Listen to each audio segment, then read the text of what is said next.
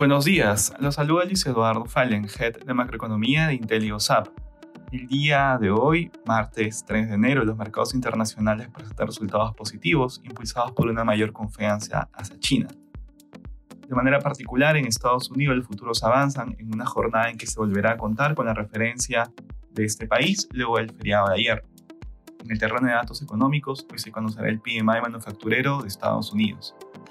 En la eurozona, las bolsas de bloque registran avances. En Alemania, la tasa de desempleo de diciembre fue de 5.5%, por debajo del dato previo.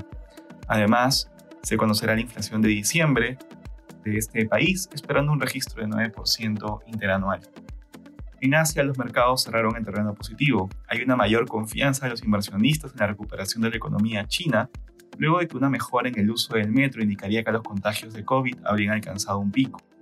Por otro lado, se publicó el indicador líder PMI manufacturero de diciembre, el cual fue de 49 puntos, levemente por debajo del dato anterior.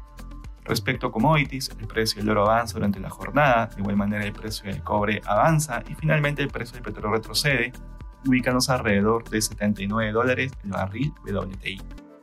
Gracias por escucharnos. Si tuviera alguna consulta, no duden en contactarse con su asesor.